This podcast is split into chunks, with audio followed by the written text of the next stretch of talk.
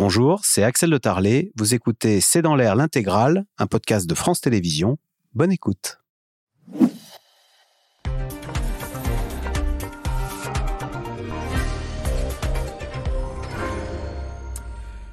Bonsoir à toutes et à tous. La visite de Charles III annulée. Le roi d'Angleterre avait choisi la France pour son premier déplacement à l'étranger. Mais voilà, ce, ce, déplacement a été jugé impossible étant donné les violences et les manifestations. Faut-il y voir un coup dur pour l'image de la France et celle d'Emmanuel Macron dont l'intervention mercredi n'a absolument pas apaisé la colère? Au contraire, la mobilisation est repartie de plus belle hier avec plus d'un million de manifestants dans les rues. Et puis on l'a dit plus tard dans la soirée, des scènes de violence à Paris, à Rennes, à Bordeaux. La porte de la mairie a été incendiée. Que peut faire Emmanuel Macron pour reprendre la main? C'est le sujet de cette émission de ce C'est dans l'air, intitulée ce soir Violence, mobilisation. Macron peut-il reculer? Pour répondre à vos questions, nous avons le plaisir d'accueillir Roland Quérol. Vous êtes politologue, directeur du CETAN, c'est le Centre d'études et d'analyse. Vous êtes directeur conseil de Région Magazine et votre nouveau livre, Mon voyage au cœur de la Ve République, paraîtra le 5 avril chez Calman Lévy.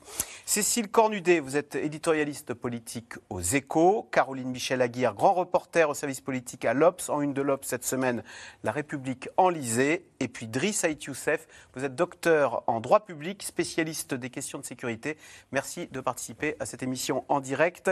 Cécile Cornudet, sondage IFOP, 21% des Français estiment qu'Emmanuel Macron finira par abandonner la réforme des retraites. Et vous Est-ce que vous êtes dans les 21% Alors, on pourrait, dire le, on pourrait prendre le chiffre à l'envers. Ça veut dire que 80% mm. pensent qu'il ne va pas abandonner euh, la réforme des retraites. Jusqu'à présent, j'étais dans les 80%. Je pensais que... Et depuis la journée d'hier, je doute un peu parce que je vois ce qui se passe autour d'Emmanuel Macron à l'Élysée. Euh, hier soir et ce matin, manifestement, il y a eu des discussions sur le thème comment on fait pour euh, apaiser la situation, pour prendre la main tendue malgré tout par, Laurent Berger. On en parlera, j'imagine, il y a eu des propos un peu plus apaisants. Et certains disaient, il faut euh, convoquer lundi, puisque maintenant on n'a plus le roi, lundi à l'Élysée, une intersyndicale en mettant le sujet des retraites euh, en débat. Qu'est-ce qu'on en fait euh, maintenant? Donc beaucoup de gens lui conseillaient de faire ça. On a eu la réponse aujourd'hui. Emmanuel Macron a parlé d'un rendez-vous si les syndicats veulent. Donc ce n'était pas une, invitation formelle et non pas pour parler des retraites, mais pour parler du travail. Donc ils ont immédiatement répondu non. Donc je voilà, on est au tout, tout, de suite après cette journée qui a été quand même une journée de bascule, avec le nombre considérable, avec quand même les violences qui commencent à s'inviter dans les cortèges. Et il y a un, un doute qui saisit en tout cas une partie de la Macronie, parce que maintenant il y a une peur jusqu'où euh, ça va aller? Est-ce qu'on risque pas un mort? Il y a une peur des deux côtés, hein, aussi du côté des organisations syndicales. Mais euh, donc euh, voilà, ça, flotte un peu et ça cogite beaucoup. Caroline Michel Aguirre, est-ce que c'est finalement la violence qui fait bouger les lignes? C'est une vraie, vraie, vraie question pour nous tous, hein, pour l'ensemble de la démocratie, et c'est un échec collectif, le, fait même que vous posiez cette question.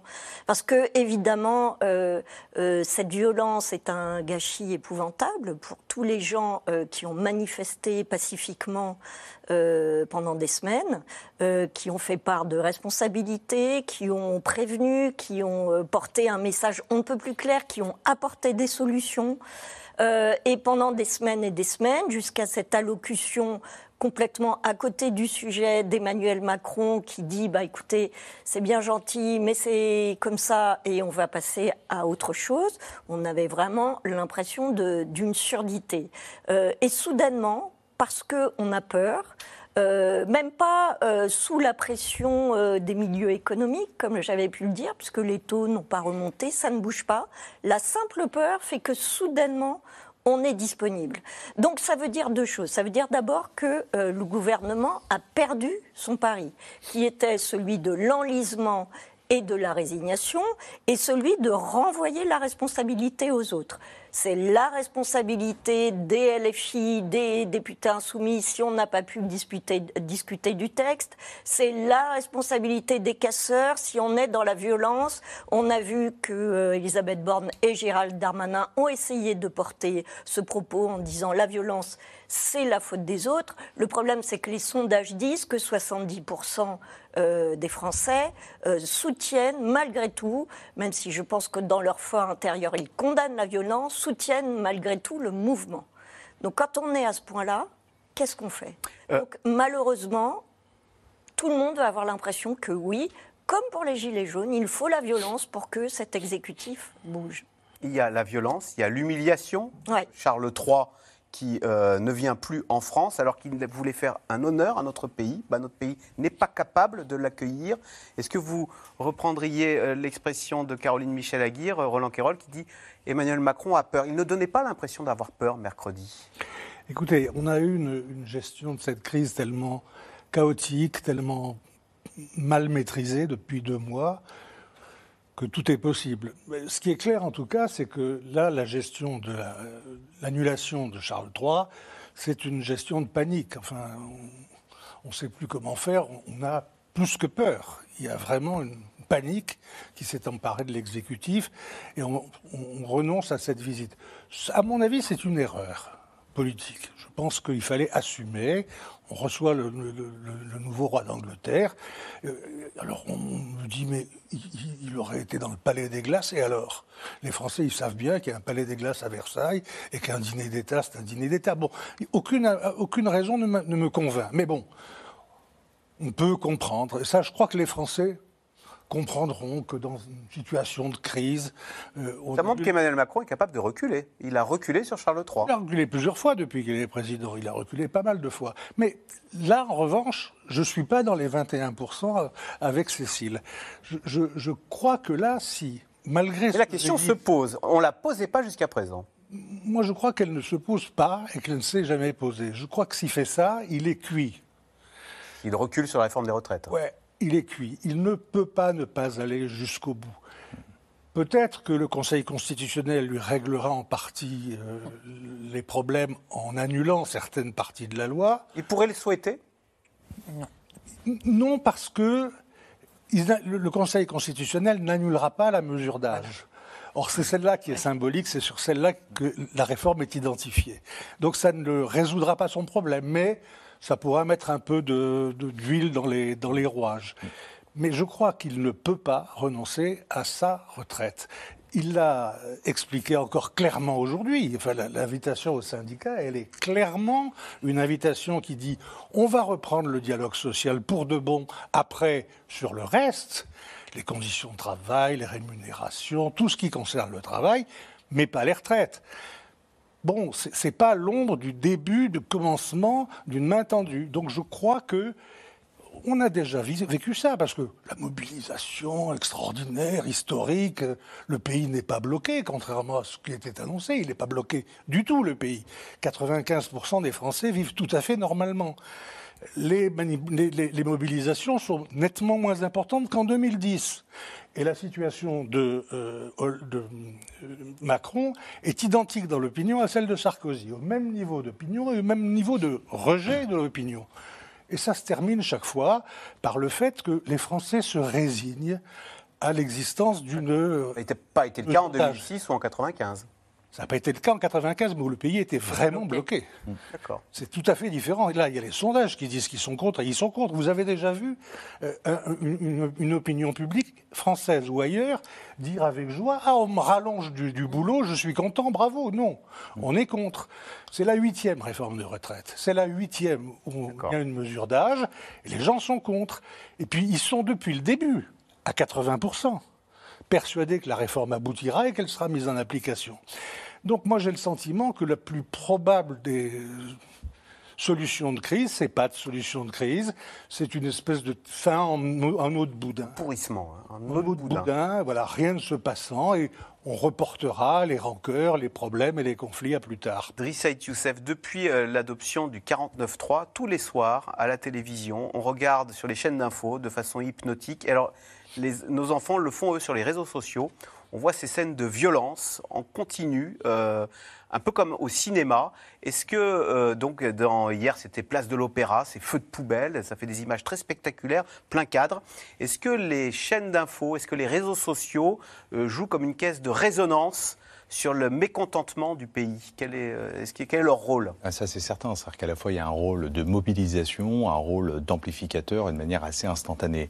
Et en fait, ce qu'on observe, c'est ce transfert finalement de ce qu'on appelle la bordélisation quelquefois du débat à l'Assemblée nationale sur la voie publique. Et on voit bien que c'est une mission extrêmement compliquée pour les forces de l'ordre d'assurer la sécurisation à la fois d'une manifestation, mais des regroupements en parallèle, qui sont des attroupements. Et on a l'habitude d'avoir des grandes réformes, et puis à la fin, quand la réforme est formée et, votée, bah, on passe à autre chose. Là, on peut dire que le 49.3, bon, est passé, la motion de censure a été rejetée, donc on aurait très bien pu imaginer euh, une opposition et une majorité qui se reparlent et qui passent à autre chose. C'est pas le cas.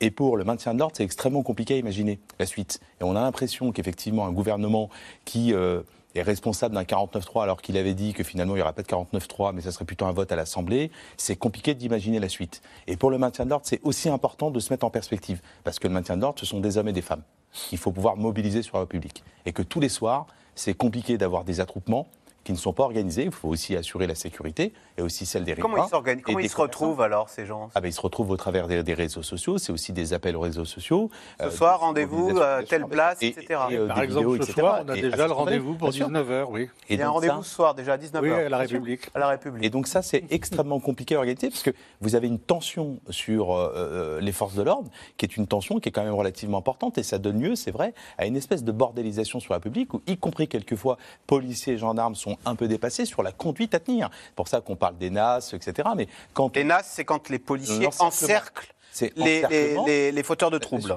Oui, mais c'est pas forcément des fauteurs de troubles. Ce sont des individus qui se sont retrouvés et puis bah, pour manifester, mais sans déclaration. Bah, alors bon, ça pose le problème des commerçants qui ne peuvent plus travailler, des riverains qui ne peuvent plus sortir et ils ne savent pas forcément comment gérer cette situation. Donc et puis après, il y a, vous avez les casseurs qui se mêlent à ces attroupements qu'il faut pouvoir aller interpeller. Donc ça donne des situations compliquées. Quand c'est une fois par semaine, on se souvient des gilets jaunes, c'était un samedi, on savait qu'il allait quelquefois avoir ce qu'on appelle le désordre acceptable. Et puis ma foi, bon an mal an, samedi euh, soir vers 23h, tout le monde était à la maison et puis les policiers rentraient. Là, c'est quasiment tous les soirs. Et donc dans la durée, ça va être compliqué aussi longtemps qu'on va avoir un blocage gouvernemental politique.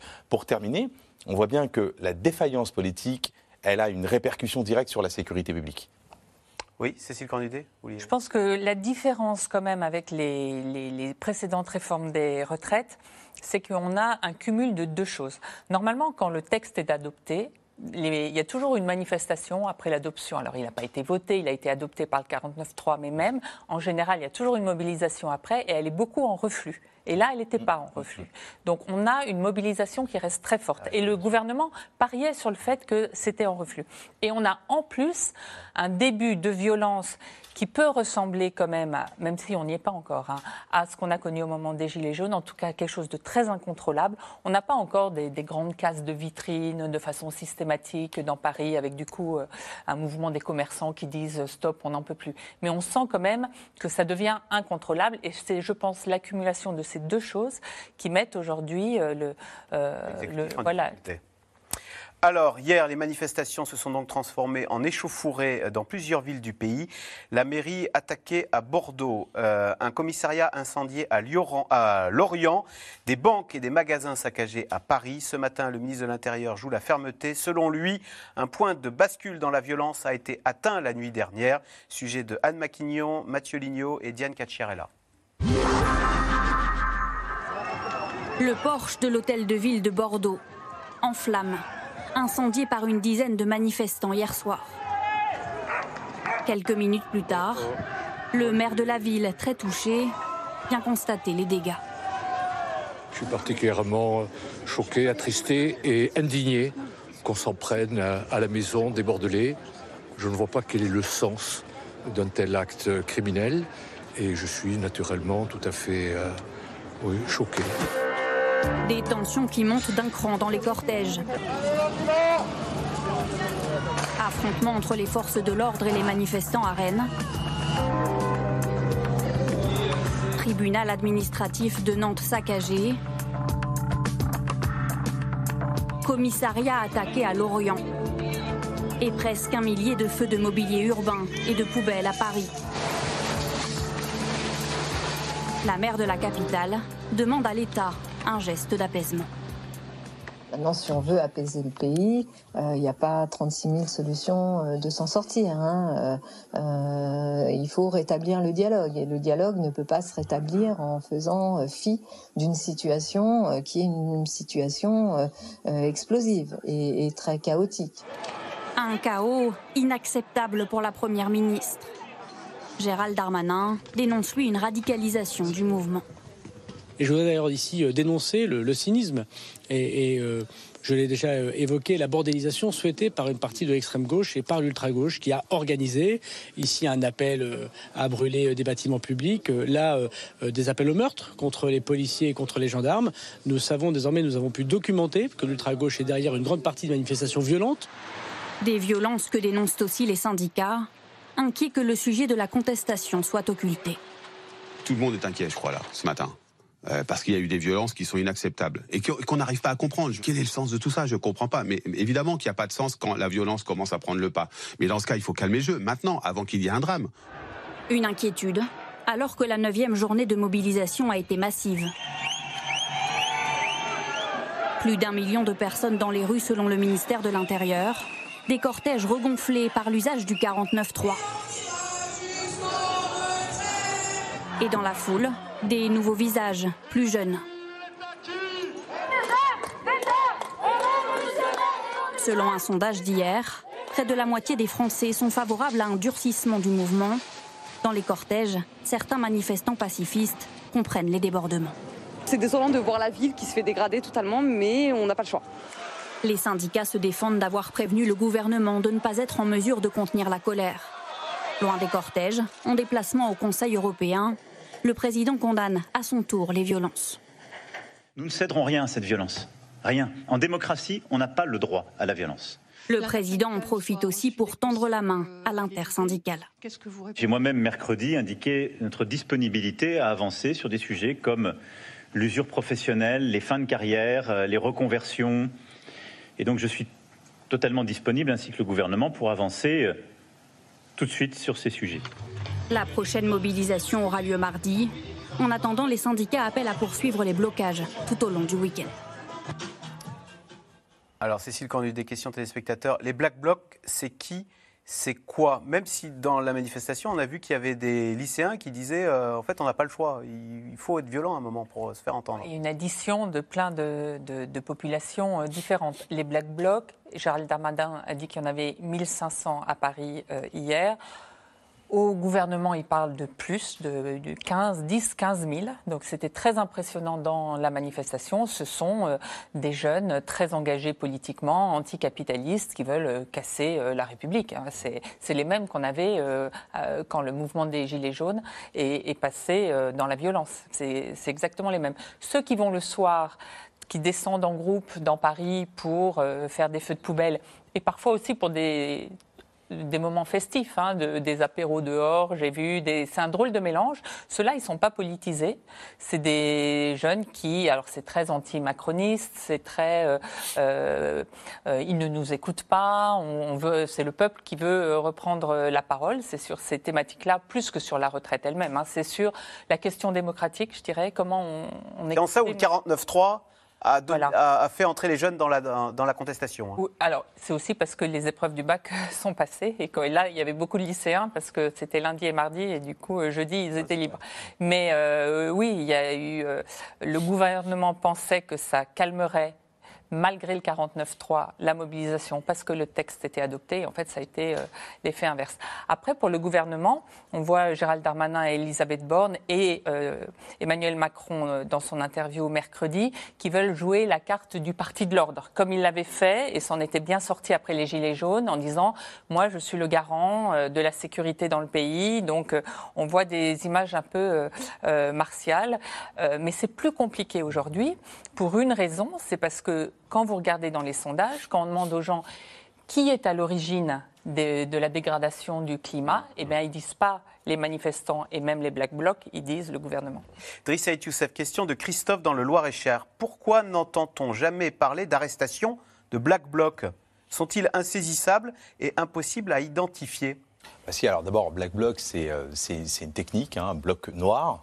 Et donc, on a dans ce bloc noir des individus habillés en noir.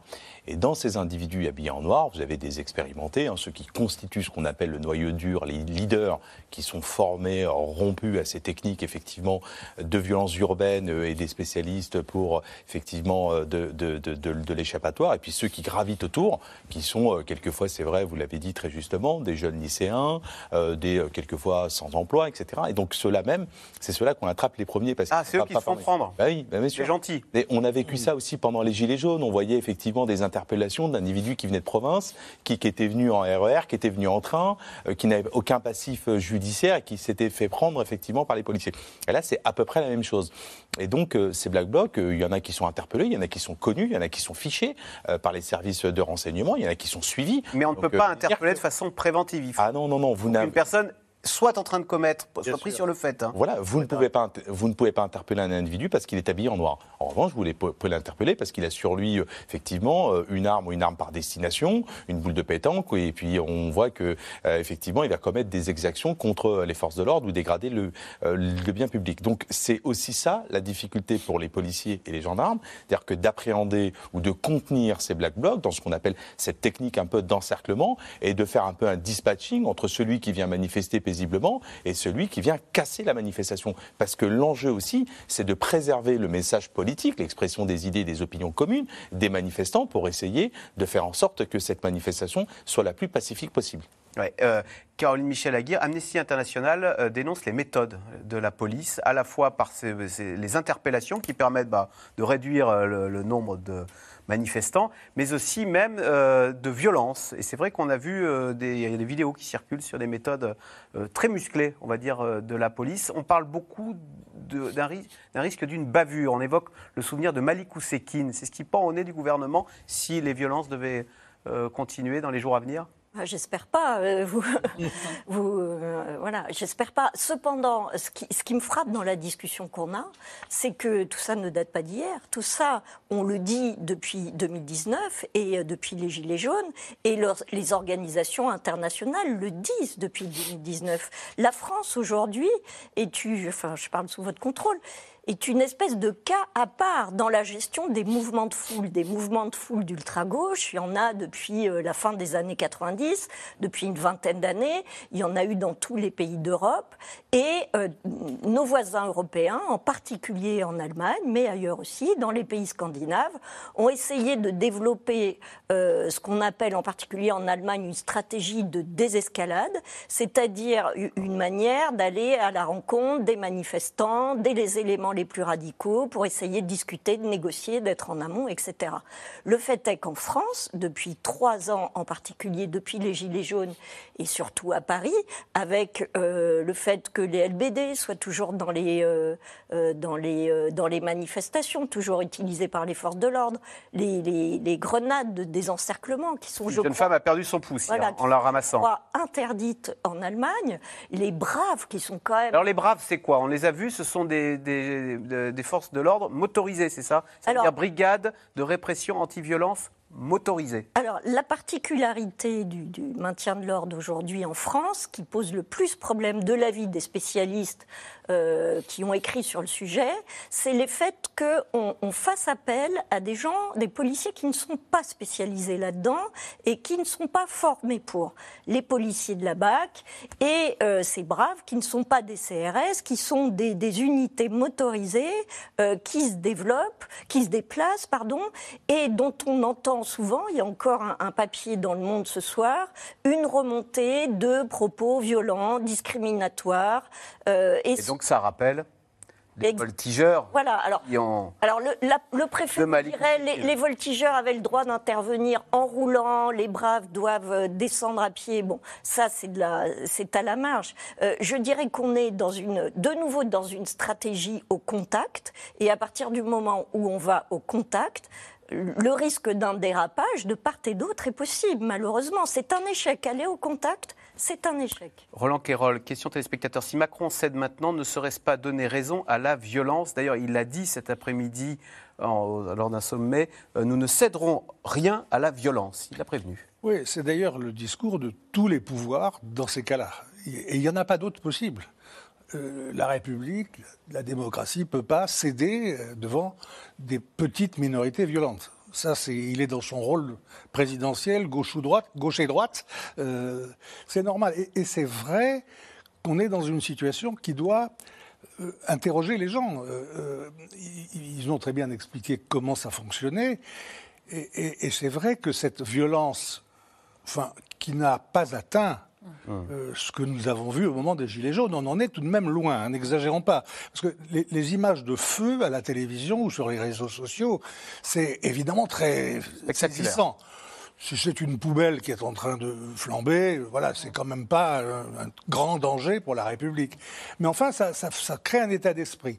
Et, et quant aux policiers, c'est vrai que étant soumis tout- toutes les nuits, et ça dure toute la nuit, tous les jours, tous les soirs, à ce genre de harcèlement, bah, ils perdent de temps en temps un peu les pédales, parce que les braves, ils sont censés euh, poser leur moto pour intervenir. Les images qu'on voit sur les réseaux sociaux, ils, sont avec leur moto en train de courser les manifestants. Euh, on en a vu hier euh, un qui semblait bien, bien, bien, bien passer sur les jambes d'un manifestant. Ils en ont marre, ils en ont tellement marre, ils sont tellement excédés que comme voilà, ça peut être considéré comme humain. euh, et- Ils essayent de nous avoir, on va les avoir. Mais moi, je suis très frappé que des syndicats modérés de la police, je pense aux gens de SGP qui sont en général un syndicat qui fait très attention à bien respecter les valeurs républicaines, à se situer dans une- un, un- un arc raisonnable, ils disent qu'ils n'en peuvent plus. Et c'est ça qui est euh, dangereux pour euh, un pouvoir politique quel qu'il soit, c'est quand réellement il y a des excès partout et que les excès provoquent encore plus de radicalisation. Euh, J'entendais une, des- une des manifs il y a deux jours où les gens disaient libérer nos camarades comme s'il y avait des centaines de gens en prison. Il y a des centaines d'arrestations, enfin d'interpellations, mais la plupart ne terminent pas en prison parce que les interpellations, c'est comme le disait Driss, c'est celui qui court le moins vite qui se fait attraper. Il n'y a en général rien à, à, à, à signaler c'est très difficile. C'est quand même 24 heures de garde à vue, hein, Oui, c'est pas ouais, rien, hein, sans fait. pouvoir donner de nouvelles aux Tout proches à fait. et Mais même les tout, gardes à vue ne sont pas aussi nombreuses que on met en avant, on met en avant les interpellations. Ouais. Bon, euh, voilà. Je, je- je crois qu'on n'est pas dans une situation totalement nouvelle, mais qu'il y a cette agrégation autour des black blocs, et on reconnaît les- lesquels sont lesquels. hein. Les- C'est les anarchistes qui attaquent les agences bancaires tout le temps, par exemple. C'est une grande tradition qu'ils ont. Les agences bancaires, dès qu'ils en Il voient suffit une, de regarder les devantures pour voir qui sont les, pour identifier voilà. les fauteurs de D'ailleurs, souvent ici, il y a un A euh, entouré d'un Mais les vitrines ne sont pas touchées. en fait. Driss Youssef, sur Oui, ce que disait bancaires, à l'instant désormais. sur ce que disait à l'instant Roland Quérol, est-ce que les policiers en ont gros sous la patate, estimant que finalement le pouvoir, qui joue un petit peu la stratégie du pourrissement, eh ben, du coup leur demande d'assumer et de payer le prix de cette stratégie du on fait le dos rond et puis casser, mais ça vous finirait par vous lasser Certainement, bien sûr. Aujourd'hui, on voit euh, des policiers, y compris euh, des gendarmes, euh, qui, ont, qui en ont, pour dire les choses très franchement, un peu ras-le-bol.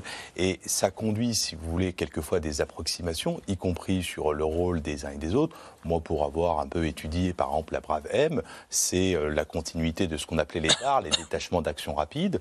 Et aujourd'hui... La Brave M, ce sont ces policiers à, mo- à moto. hein. Exactement, à moto, où ce sont derrière, uniquement ceux qui sont derrière, qui sont ce qu'on appelle des compagnies d'intervention, qui viennent des compagnies d'intervention de la DOPC, de la préfecture de police, qui ont une formation pour un certain nombre d'entre eux, pour ne pas dire pour tous, beaucoup plus poussée qu'un CRS. Ils font, c'est vrai, euh, du maintien d'ordre et du rétablissement d'ordre. Voilà. Et au fait, quelquefois, ils sont envoyés sur des manifestations, pas quand elles sont pacifiques, mais quand on a des manifestations un peu tendues. Et donc, on est quelquefois dans deux registres. La registre de la manifestation qui se passe bien, où on est en police administrative, les gendarmes mobiles, plus les CRS qui accompagnent la manifestation et qui sont là aussi pour protéger les manifestants. Euh, voilà. Et puis on est quelquefois dans des regroupements qui quelquefois partent à l'émeute. Et là, on n'est plus dans la manifestation, on est dans, les violences urbaines et dans ce qu'on appelle la police judiciaire. Et quelquefois, les Braves M, comme d'autres compagnies d'intervention, euh, compagnies de sécurisation d'intervention ou les BAC, euh, les brigades anticriminelles, interviennent pour mettre un terme à ces exactions, y compris contre les policiers et gendarmes, pour les interpeller. Alors oui, il y a des dérives, et bien sûr, personne ne peut dire qu'il n'y a pas de dérives chez les policiers et les gendarmes. Elles sont condamnables, éminemment condamnables, mais c'est vrai qu'il faut les ramener effectivement par rapport à ce qu'ils vivent un petit peu au quotidien, ce qu'il ne faut pas non plus excuser, mais en tout cas essayer de les recontextualiser. Et quelquefois, des images qu'on voit ou des séquences qu'on voit euh, sur les réseaux sociaux qui ne sont pas contextualisées du tout et qui quelquefois posent des difficultés. Est-ce qu'on peut estimer que euh, si euh, la France a renoncé à accueillir Charles III, c'était aussi parce que nos forces de l'ordre ne sont pas extensibles à l'infini et que entre ces ces, manifesta- ces ré- rassemblements spontanés. Demain, en plus, il paraît qu'il y a une, euh, il y a une journée euh, de mobilisation contre les bassines dans les Deux-Sèvres. On, a- on envoie déjà énormément de CRS. Euh, il y avait peut-être plus assez de policiers, tout simplement, pour assurer la sécurité du déplacement du roi d'Angleterre. Il faut dire franchement ce qui est, euh, la capitale est, est pas dans un bon état non plus. Donc euh, on a quand même une mobilisation importante des forces de l'ordre. On a effectivement une capitale qui est sans dessus-dessous. Euh, donc c'est extrêmement compliqué, y compris le symbole politique de l'avenue euh, du, du, du, du, du, euh, du roi. Et donc c'est extrêmement compliqué pour le président de la République de l'accueillir dans ces conditions. Les Anglais. D'ailleurs, c'est à l'initiative de qui cette annulation du voyage? De la On peut- France. Ah bon Mais on peut De imaginer que les Anglais n'avaient aucune envie aussi d'envoyer leur roi au Euh. C'est pas du tout dans la culture du monarque anglais de se coucher devant le peuple. On considère que, et, et c'est un petit peu comme ça, là c'est très critique la presse anglaise Ah oui. sur la décision euh, d'Emmanuel Macron, mais il fallait effectivement, je pense, ménager les policiers. Il y a quand même eu, je crois, 450 policiers euh, blessés dans les manifestations d'hier. Et il ne faut pas rappeler, il faut pas oublier de rappeler que eux aussi, même s'ils ont un, un régime privilégié parce que c'est un métier très fatigant, sont soumis à la réforme des retraites et vont devoir travailler deux ans de plus et sont pas contents de ça. Donc il ne faut pas leur David Lebar. Euh, on oublie qu'on a nos collègues en civil dans les cortèges et qui manifestent contre la réforme aussi.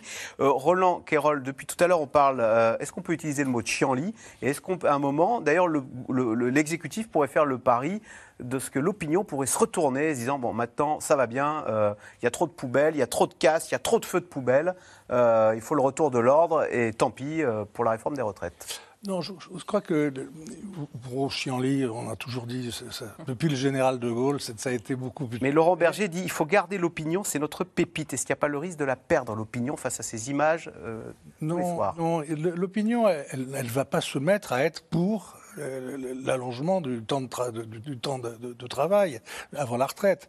Euh, euh, elle sera pas d'accord. Il restera toujours euh, une majorité absolue de Français contre cette réforme des retraites. Le problème est de savoir si il y aura en même temps, puisque je le rappelais depuis le début, 80% d'entre eux sont aussi persuadés qu'elle sera appliquée, est-ce qu'il arrive un moment où les courbes se rapprochent et où la résignation prend qualitativement plus d'importance que l'hostilité. Si c'est voté, si c'est validé par le Conseil constitutionnel, on verra déjà chez certains syndicats l'idée que on va quand même pas continuer à se battre uniquement sur le thème des retraites alors qu'il y a plein d'autres problèmes graves qui se posent au pays et y compris pour le mouvement syndical à discuter avec le pouvoir. Et est-ce que, voilà, c'est- plutôt une sortie de crise de ce genre, mais pas un retournement de l'opinion. L'hostilité à, à l'allongement de la durée de vie au travail, elle restera là. Michel, Caroline Michel Aguirre, en tous les cas, euh, Emmanuel Macron a fait un mauvais calcul en, imaginant que le mouvement s'essoufflerait euh, et que ça se terminerait. Est-ce que ça, est-ce que ça vous rappelle d'ailleurs, euh, est-ce qu'il faut faire un, parallèle avec ce qui s'est passé avec les Gilets jaunes en à 2010 euh, 2018, au début, on avait un Édouard Philippe droit dans ses potes en disant je ne, droit dans ses bottes, je ne retirerai pas la fameuse taxe euh, carbone sur l'essence. Ce qui me frappe aujourd'hui, c'est l'isolement très très marqué, je trouve, de l'exécutif, y compris de ses alliés naturels euh, euh, dans ce type de réforme, je dirais, gestionnaire, euh, économique. Euh, je vais parler, alors les LR, on en a beaucoup parlé, mais quand même, les, les républicains, conservateurs, de droite, partis d'ordre, euh, dont on pourrait euh, imaginer même dans les reportages, y compris sur votre antenne, qui sont faits dans les quartiers les plus conservateurs, les gens disent Bon, on est d'accord sur le fond, mais la forme, la forme, ça ne va pas du tout.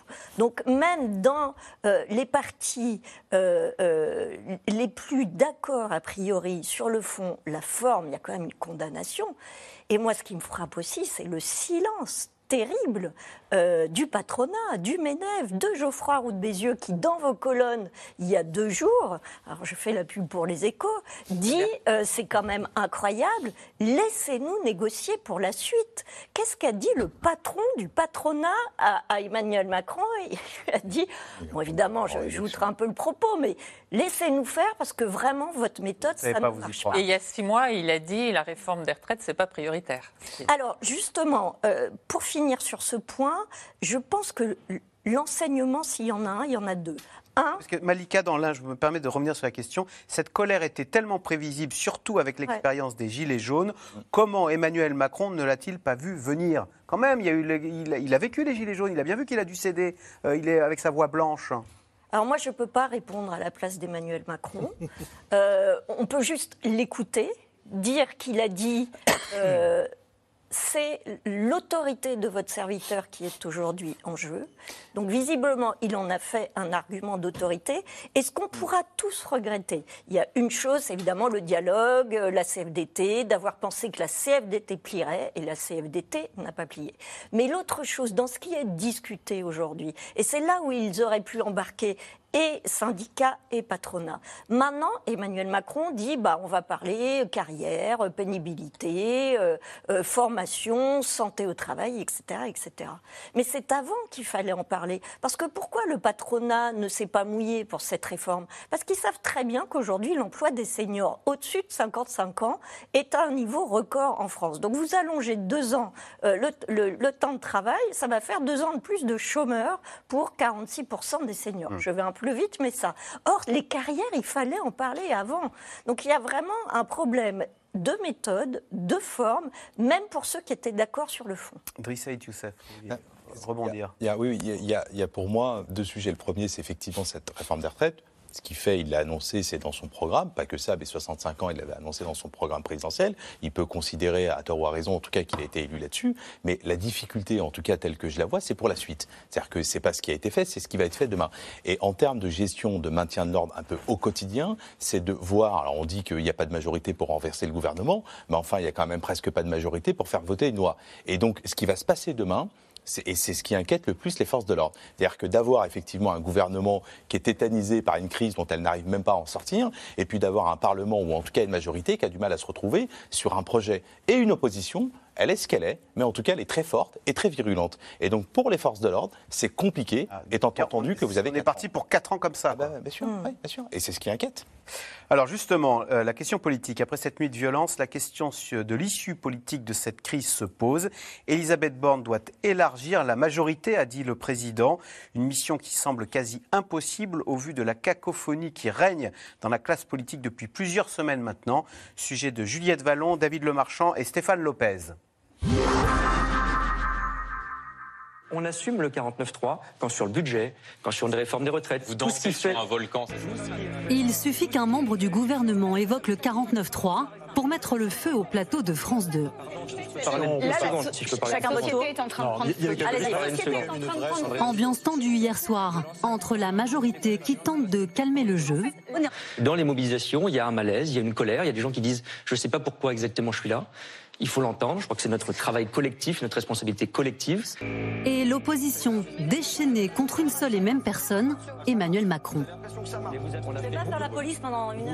Je dis l'homme du chaos, il est là-haut. Celui qui a le choix de l'apaisement. Aujourd'hui, c'est le président Macron. Emmanuel Macron est garant des institutions et il est garant d'une forme de paix sociale. Où est-ce qu'il est là, Emmanuel Macron? Qu'est-ce qu'il fait? Sur la méthode, à l'évidence, il y a un problème. Et à l'évidence, il y a un problème, et c'est la responsabilité euh, du président de la République. Je pense qu'Emmanuel Macron est devenu aujourd'hui un facteur de désordre.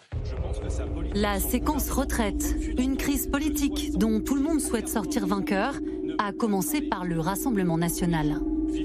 Très difficile. La question que vous nous posez, comment cela va se terminer? Euh, Je pense que cela va se terminer par notre arrivée au pouvoir.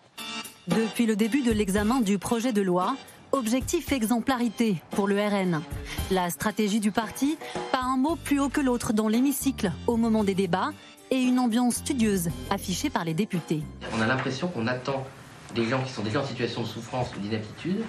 On a l'impression qu'ils doivent attendre 62 ans alors qu'ils sont déjà inaptes. Aujourd'hui, ils doivent attendre 62 ans. Ou c'est inhumain. Savez, on se prépare à l'alternance, on se prépare à gouverner en 2027, donc on est, on est sérieux. Sérieux, avancent les troupes de Marine Le Pen, inexistants, leur rétorquent leurs adversaires de la NUPES. À gauche, de l'autre côté de l'hémicycle, l'utilisation de l'article 49.3 pour faire passer la loi sonne clairement la fin d'un système politique. On arrive à la fin de la Ve République, en fait. Et je pense que ce qui est en train de se passer actuellement, c'est la fin de la Ve République. Et c'est ce que vous souhaitez? Ah ben, je pense que oui, parce que la Ve République ne, ne dysfonctionne. Il y a une personnification du pouvoir qui, euh, qui, qui est... On atteint la limite.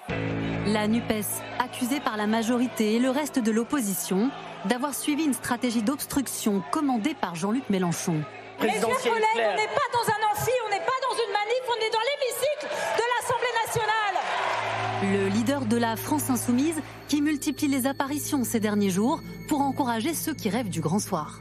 Il faut d'abord vous rendre compte que c'est une grande page de l'histoire sociale de France qui est en train de s'écrire. Les actions doivent se multiplier et je ne serais pas étonné que vous savez qu'il y a beaucoup de grèves reconductibles, que ça finisse en grève généralisée. Restent ceux qui n'ont pas réussi à trouver une position commune sur le projet de loi retraite et qui font pourtant partie de la même famille. Quelle place dans l'échiquier politique pour les républicains Exang, après le vote de la motion de censure? Pour Rachida Dati, il faut réfléchir à un contrat de gouvernement. Ma famille politique est une famille de responsabilité. Nous avons le devoir de réformer ce pays Ah oui. et de le sortir du chaos. Et donc, moi, je considère aujourd'hui qu'on n'a pas d'autre choix que de trouver un accord politique avec le président de la République sur des textes structurants. La droite, qui se recentre sur le maintien de l'ordre. Éric Ciotti, président des Républicains, affiche son soutien aux policiers face à la violence des manifestants. Ces nervis veulent la terreur. Combien de temps encore allons-nous tolérer cette chienlit? Pour sortir de la crise politique, l'ancien Premier ministre Édouard Philippe appelle lui à une coalition pour élargir la majorité relative à l'Assemblée avec des LR et des élus de gauche qui ne se retrouvent pas dans la NUPES. Cécile Cornudet, question de Gérard en Haute-Vienne. Ce mouvement social peut-il prendre fin sans un geste fort d'Emmanuel Macron? Il cherche un geste fort, Emmanuel Macron. La question, c'est qu'est-ce qu'un geste fort? Est-ce qu'il peut y avoir un geste fort qui ne soit pas touché à la réforme des retraites? C'est ce qu'il cherche en ce moment. C'est ce qu'il a commencé à esquisser dans son émission de télévision. Venez discuter avec moi du travail. C'est un sujet cher à la CFDT, le travail. Euh, on mettra ce qu'il faut sur la table. On peut vous donner euh, du temps pour négocier. On peut travailler avec vous. Tout ce que vous voulez, en fait, qui ne soit pas euh, la réforme des retraites. Pour l'instant, ça suffit pas, en tout cas, aux organisations syndicales pour pouvoir renouer le, le dialogue. Donc toute cette question, elle est autour de euh, ce qu'on se disait tout à l'heure. Est-ce que un geste fort, c'est forcément un geste qui passe par euh, un, un amendement à cette réforme des retraites et notamment à- à- au report de l'âge. Et Roland Quérol, est-ce qu'il y a quelque chose? On a vu que Rachida Dati a fait des offres de service à Emmanuel Macron. Euh, est-ce que ça pourrait être un, un remaniement? Alors pour l'instant, Elisabeth Borne est préservée, mais on voit bien qu'elle est en, en sursis. Oui, elle est en sursis sans doute pour quelques mois quand même. On ne peut pas d'un coup comme ça euh, changer les choses. Il y a- il faut un peu de décence dans la politique. Mais au fond, il y a des choses qui pourraient être logiques. L'hypothèse Dati, euh, Sarkozy, euh, Copé, qui est... bah, Attendez, Sarkozy, vous l'imaginez euh, Non, non, c'est ce pas. Sarkozy. Ça veut dire Sarkozy lui-même. Il a dit qu'il il leur conseille de faire un contrat de gouvernement avec Macron. C'est cette ligne-là. Euh, elle paraît très logique.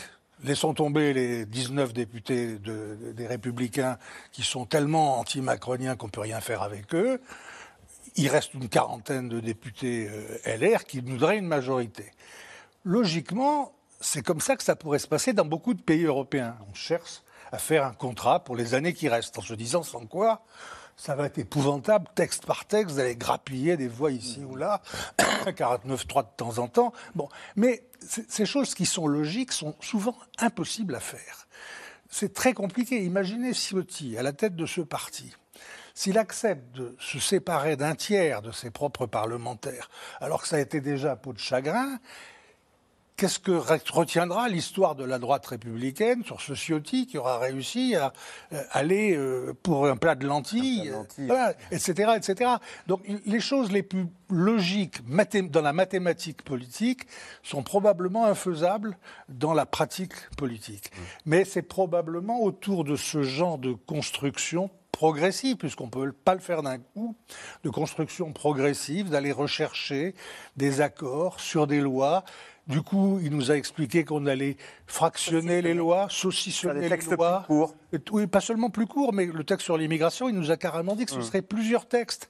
Et en effet, il y avait des textes pour faire plaisir à la gauche, des textes pour faire plaisir à la droite. Scénar fusé. Voilà, ça c'est beaucoup plus compliqué à faire. Ou alors, il faut garder que les bouts de texte qui sont favorables à la droite. Driss Saïd Youssef, euh, euh, Roland Quérol disait la complexité de faire des accords avec des députés euh, euh, parfois insaisissables. Et c'est vrai qu'on a vu Yael Braun-Pivet à l'Assemblée euh, dépassée par le chaudron et le brouhaha. Est-ce que la violence, euh, euh, la violence des mots hein, qu'on constate à l'Assemblée nationale infuse dans la société et quelque part libère la violence dans la rue, vous avez l'impression? Ah bah si, euh, certainement, lorsqu'effectivement vous avez euh, des parlementaires qui appellent à bloquer des, des établissements scolaires, ou même encore lorsqu'on dit que le 49.3 est antidémocratique, Ouais. vous envoyez quand même un message extrêmement fort à la rue, ou en tout cas à ces individus qui sont plutôt des, des anarchistes et qui constituent ces black blocs, et qui sont effectivement euh, certains euh, que effectivement cette assemblée n'est pas représentative, cette assemblée elle est antidémocratique, et que voilà, c'est leur projet, le dépérissement de la société, et qui combattent à un moment donné une police ou des forces de l'ordre, qui est un État, euh, enfin, qui, est- qui est, qui est un outil au service d'un État oppresseur. C'est- aussi ça. Et que quand il y a de la violence et que quand, à un moment donné, on a des parlementaires qui ne souhaitent pas l'apaisement, c'est ça aussi. Des parlementaires qui ne souhaitent pas l'apaisement, et ben ça en dit long sur effectivement l'ambiance sur la voie publique et ce qui va se passer ces prochains mois sur la voie publique, encore une fois. Alors, même si Caroline Michel-Aguirre, on sait que le Rassemblement national lui joue la carte de la respectabilité. Euh, sur le plateau de Caroline Roux, il y avait Jordan Bardella qui disait très tranquillement Je pense que cela va se terminer par notre arrivée au pouvoir. Oui, cette phrase était extrêmement marquante par euh, la tranquillité qu'il a exprimée. Bon, tous euh, les commentateurs euh, politiques de France sont payés pour savoir que ça se passe rarement comme c'était prévu. Donc, bon, c'est pas parce qu'il le dit que ça va se produire. Néanmoins, dans le contexte actuel, on n'est pas sûr que ce soit la gauche qui gagne au passage. On sait que les républicains essayent de ne pas être dissous euh, dans ce qui est en train de se passer, raison pour laquelle euh, ils sont très peu tentés collectivement par un accord de gouvernement, pour deux raisons. D'abord parce qu'ils ont vu ce qui s'est passé au Parti socialiste euh, pendant le premier quinquennat et qu'ils ont aussi vu la manière dont Emmanuel Macron traitait ses alliés ou ses ralliés et souvent en les humiliant. Donc il reste le Rassemblement national comme, euh, euh, vainqueur potentiel de la séquence, avec ce- cette volonté euh, de jouer deux marqueurs. Un, l'opposition, le peuple, ce qu'a très bien fait euh, Jordan Bardella hier en ayant des propos très proches de la gauche euh, sur le fond à certains moments, et en essayant d'incarner l'ordre, ce que n'incarnent pas du, du tout pour le coup euh, les insoumis, et en tenant ces deux bouts, en disant nous sommes la voix du peuple, mais nous sommes aussi la voix de l'ordre, d'essayer de remporter la mise. Maintenant, il reste 4 ans, 4 ans c'est long, donc on verra bien. Alors, cette crise politique française est très scrutée à l'étranger, particulièrement en Europe.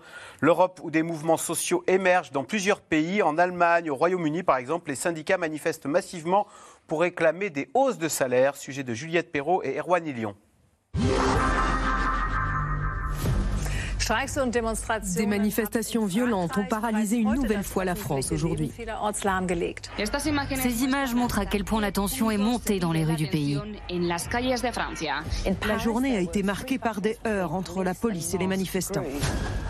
L'actualité française commentée dans toutes les langues, à la une des journaux télévisés européens. Partout les mêmes images d'échauffourées entre la police et les manifestants, et des Français toujours dans la rue, malgré l'adoption à l'Assemblée de la réforme des retraites. Une résistance qui fait presque des envieux de l'autre côté de la frontière, chez nos voisins belges. Ici, l'âge de départ est fixé à 65 ans, 67 ans à partir de 2030. Alors la mobilisation française est suivie de près. Je crois qu'ils doivent rien lâcher parce que nous, on a lâché et maintenant on a la pension à 67 ans. Ce journaliste belge couvre le conflit social pour la principale chaîne du pays. En voyant ce qui se passe en France, on se demande si, si nous, on leur, on est contestateurs, peut-être que le- la France, c'est- carrément révolutionnaire. Quoi. Ce qui se passe pour le moment, ça dure depuis plusieurs semaines. Et je pense que c'est aussi pour ça que ça intéresse les Belges. Des Belges, mais aussi des Allemands qui semblent inspirés par les Français. Outre-Rhin, les aéroports ont été touchés pendant plusieurs semaines par des mouvements reconductibles. En toile de fond, des revendications salariales. La grève d'aujourd'hui est une grève du service public. Donc cela inclut aussi les aéroports, bien sûr. Nous demandons 10,5% d'augmentation de salaire. Une escalade de la grève basée sur le modèle français, dénonce l'association des aéroports ADV. Écoles, hôpitaux, postes, trains. Les syndicats, chose rare en Allemagne, font même front commun. D'un côté, EVG qui représente les salariés des compagnies ferroviaires. De l'autre, Verdi qui défend les employés des services publics. Tous les deux demandent des augmentations conséquentes de salaire, 12 et 10,5% Le mouvement unitaire appelle à une nouvelle journée de mobilisation ce lundi dans les transports. Le message est sans ambiguïté, frappez fort, quelles que soient les conséquences économiques. Cette journée de grève aura des effets massifs. Nous en sommes conscients, mais elle est nécessaire. Des syndicats en première ligne aussi dans un autre pays, le Royaume-Uni. Ici comme en Allemagne, la culture de la grève n'est pas vraiment établie. Mais c'était sans compter sur la flambée des prix de l'alimentation et de l'énergie, devenue intenable pour des milliers de Britanniques. Sur les chaînes de télévision du pays, les représentants des salariés sont excédés. 40 000 de nos fonctionnaires fréquentent les banques alimentaires. 45 000 touchent des prestations sociales. Ces mêmes prestations qu'ils gèrent pour les autres. Les autorités n'ont que du mépris pour nos travailleurs. Et c'est pour cela que nous faisons grève. Après des semaines de mobilisation, un accord est enfin en vue avec les employés du système de santé sur les hausses de salaire. Reste à préciser les choses dans le secteur des transports et pour les enseignants encore dans la rue la semaine dernière. Je suis entré dans l'éducation en me disant, je vais rendre ce qu'on m'a donné. Je vais vraiment aider les étudiants. Mais aujourd'hui, je me sens détruit. Je suis déprimé. Vous essayez d'aider tous ces gens, mais en retour, vous êtes payé une misère. Des manifestations qui commencent à apporter leurs fruits là aussi. Preuve si les Britanniques en doutaient que la rue peut faire bouger les lignes, y compris face à des gouvernements conservateurs. Cécile Cornu, des questions de Jacqueline dans les Pyrénées-Atlantiques. Et si la manifestation contre cette réforme des retraites en France inspirait le reste de l'Europe On voit que dans tous les pays européens, il y a une colère qui monte face à ce travail, face à ces salaires qui ne payent pas. Oui, je dirais que la différence, alors on, voyait effectivement dans le reportage une comparaison euh, avec euh, l'image française tellement connue euh, de la grève. Mais la, vraie différence, elle est sur le sujet. en, aux en Angleterre, en Allemagne, c'est sur le pouvoir d'achat. En France, le pouvoir d'achat a quand même été beaucoup aidé pour le coup, par le gouvernement, avec les boucliers tarifaires, avec les, les ristournes, euh, ce qui n'a pas été le cas dans les pays voisins. En revanche, il y a quand même un problème de pouvoir euh, d'achat en France et ça donne sans doute l'arrière-fond mmh. de mécontentement qui explique aussi pourquoi la réforme des retraites a été vécue comme une injustice totale, parce que les gens ont déjà le, sentiment euh, de se serrer la ceinture. Mais en tout cas, ce n'est pas, pas exactement euh, le même sujet. Et avant même les grèves euh, françaises, en Angleterre, ça avait été particulièrement ces derniers mois violent sur cette question du mm. pouvoir d'achat. Roland Quérol, est-ce que vous, est-ce qu'on peut les comparer ces, contestations dans la rue, hein, en France et à l'étranger, ou est-ce qu'il y a une spécificité française selon vous? Bah, la spécificité, d'abord, c'est la, revendication. passer à 64 ans, euh, à part les Suédois qui sont restés à 62, tous les pays d'Europe ont enfoncé ce, plafond de verre. Donc euh, on regarde avec surprise, parfois avec envie, ces Français qui essayent de ne pas monter jusqu'à 64, alors qu'ils sont souvent entre 65 et 67 ans d'âge légal de la retraite. Et ensuite, l'habitude dans les médias euh, européens de se moquer des Français pour un certain nombre de travers habituels, et notamment notre capacité à nous prendre pour des révolutionnaires, à, foutre le bordel, etc. etc. Donc ils s'en donnent un petit peu à cœur joie. Alors c'est vrai aussi qu'il y a ce problème du pouvoir d'achat, mais je, crois qu'il existe en France. Je crois qu'il est aussi important dans les mobilisations aujourd'hui que la retraite. Je crois qu'en fait, il y a trois courants qui aujourd'hui font la spécificité française. C'est un, la retraite, deux, le pouvoir d'achat, trois, la politisation. Macron, ça suffit. C'est-à-dire, ça a déjà eu lieu, euh, je le disais pour Sarkozy. Mais c'est ça qui fait un cocktail particulier et qui intéresse très souvent nos voisins, notamment cette accusation que nous vivrions dans une dictature, un régime autoritaire, un régime qui devient illibéral. Et ce fameux 49-3, 49-3, les gens sont contre le 49-3 à 80% en France. Et ils sont absolument incapables de dire de quoi il s'agit quand vous les interrogez. Il faut que les instituts de sondage qui posent la question essayent d'expliquer en trois lignes de quoi il s'agit pour demander aux gens d'être s'ils sont pour ou Ah, C'est le synonyme du passage en force maintenant, on l'a bien compris. Mais ça n'est pas un passage en force. C'est un passage, c'est comme si je vous disais, je suis le gouvernement. Là, j'ai un texte auquel je tiens absolument. Ça fait partie de mon, mon ADN. Donc, vous voulez pas de ce texte, vous vous débarrassez de moi en même temps, et, l'affaire est liée. Et vous on renvoie la responsabilité au Parlement. Ça a été inventé euh, au moment de la constitution de la Ve République, pas par le général de Gaulle, par Michel Debré et les représentants des grands partis de la Quatrième République, dont le Parti socialiste et la démocratie chrétienne. Tous d'accord pour faire cette réforme. Il y a pire dans, dans ce genre-là chez nos voisins allemands. En Allemagne, quand vous voulez faire voter une motion de censure, vous devez avoir à la fois, comme chez nous, la majorité absolue des députés contre, mais en plus, vous devez proposer tous ensemble un remplaçant. Voilà, donc moi je veux bien, c'est la dictature en Allemagne parce qu'il y a un article 37. Voilà, il y a eu une espèce d'exagération sémantique absolument incroyable qui font que je crois, en toute bonne foi, des lycéens de nos classes de première ou de terminale sont persuadés qu'on vit dans un régime autoritaire. Je, je ne propose pas qu'on leur offre des séjours chez Orban en Hongrie pour voir comment ça marche, un régime autoritaire parlementaire. Mais enfin, on n'en est pas là. Allez, tout de suite, on revient à vos questions. Alors, Cécile Cornudet, euh, Pascal à Paris pose la question pourquoi Macron devrait-il reculer? C'est le processus démocratique? Non, c'est c'est la question de la légitimité. Oui, c'est ce qu'il dit. Il dit qu'il faut aller au bout du chemin démocratique. Et en plus, aujourd'hui, vu que le texte a été adopté et qu'on attend la, décision du Conseil constitutionnel, c'est n'est pas possible d'arrêter ce processus. En réalité, il faudrait aller maintenant jusqu'à la promulgation euh, du texte et après, euh, à la limite, faire un autre texte derrière pour le corriger. Mais c'est vrai qu'on est, euh, est dans un chemin démocratique là que normalement on ne peut plus arrêter jusqu'à la promulgation. Caroline Michel Aguirre, question de Sylvain dans la Sarthe.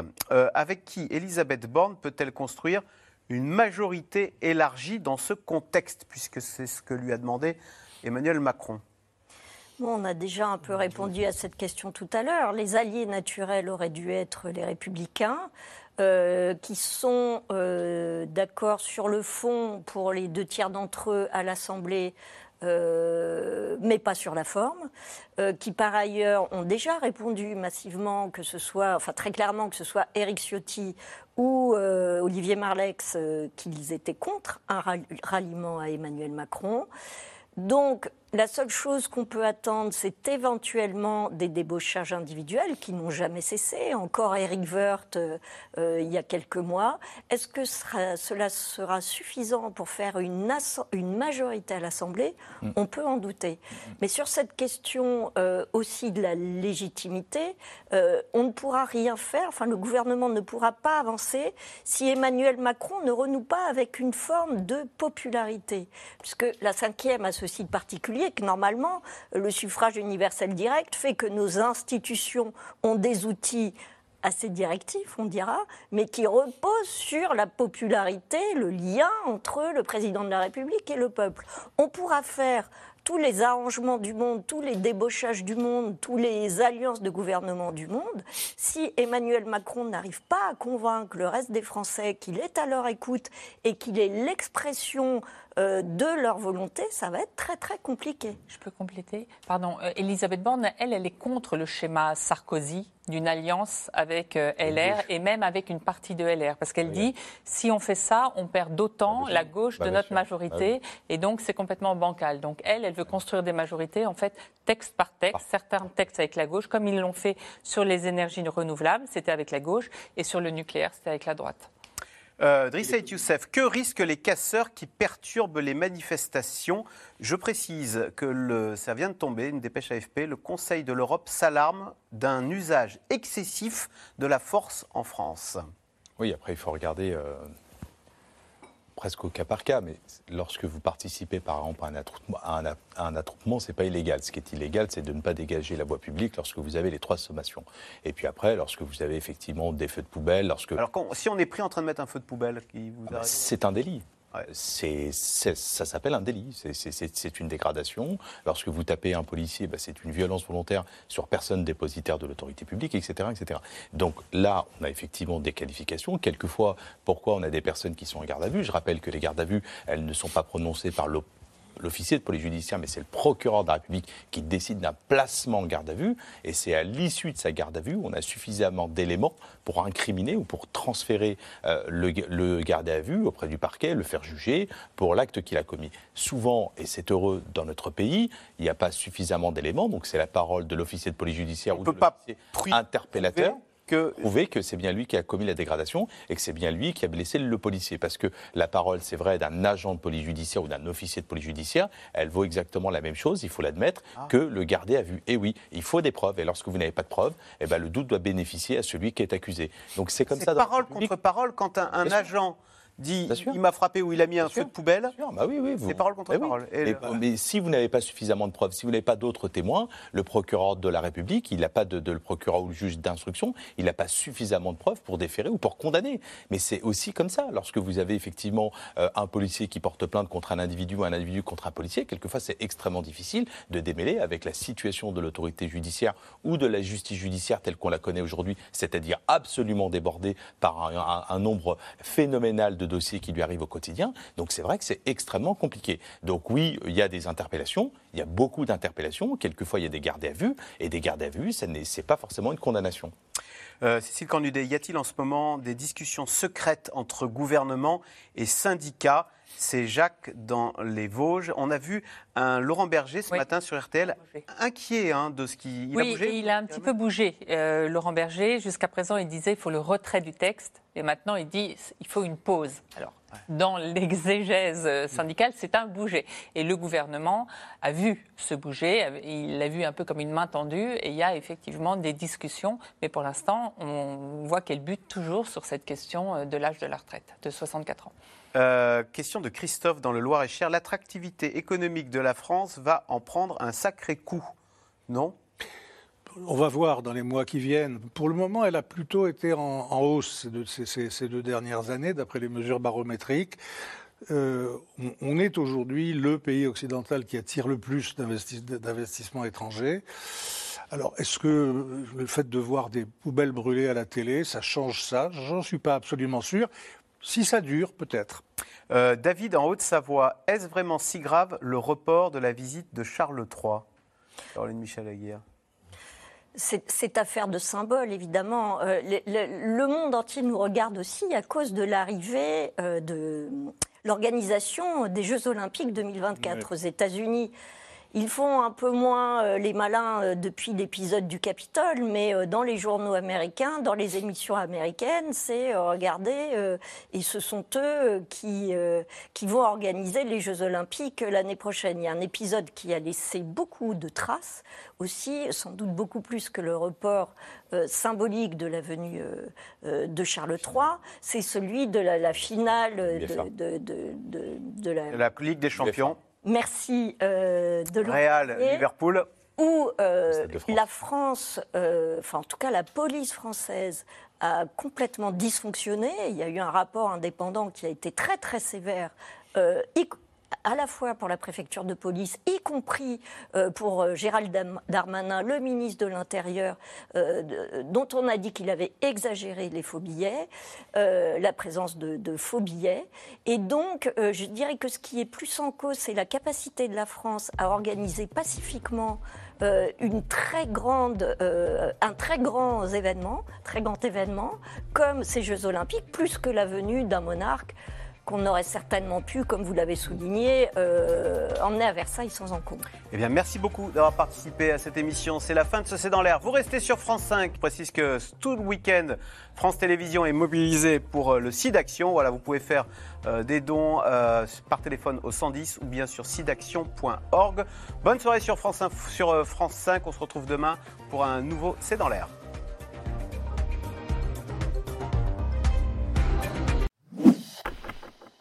Merci d'avoir écouté C'est dans l'air. Comme vous le savez, vous pouvez désormais écouter l'intégrale, mais aussi l'invité ou vos questions à nos experts. Tous ces podcasts sont disponibles gratuitement sur toutes les plateformes de streaming audio. Et pour le replay vidéo, c'est sur France.tv, bien évidemment. À bientôt.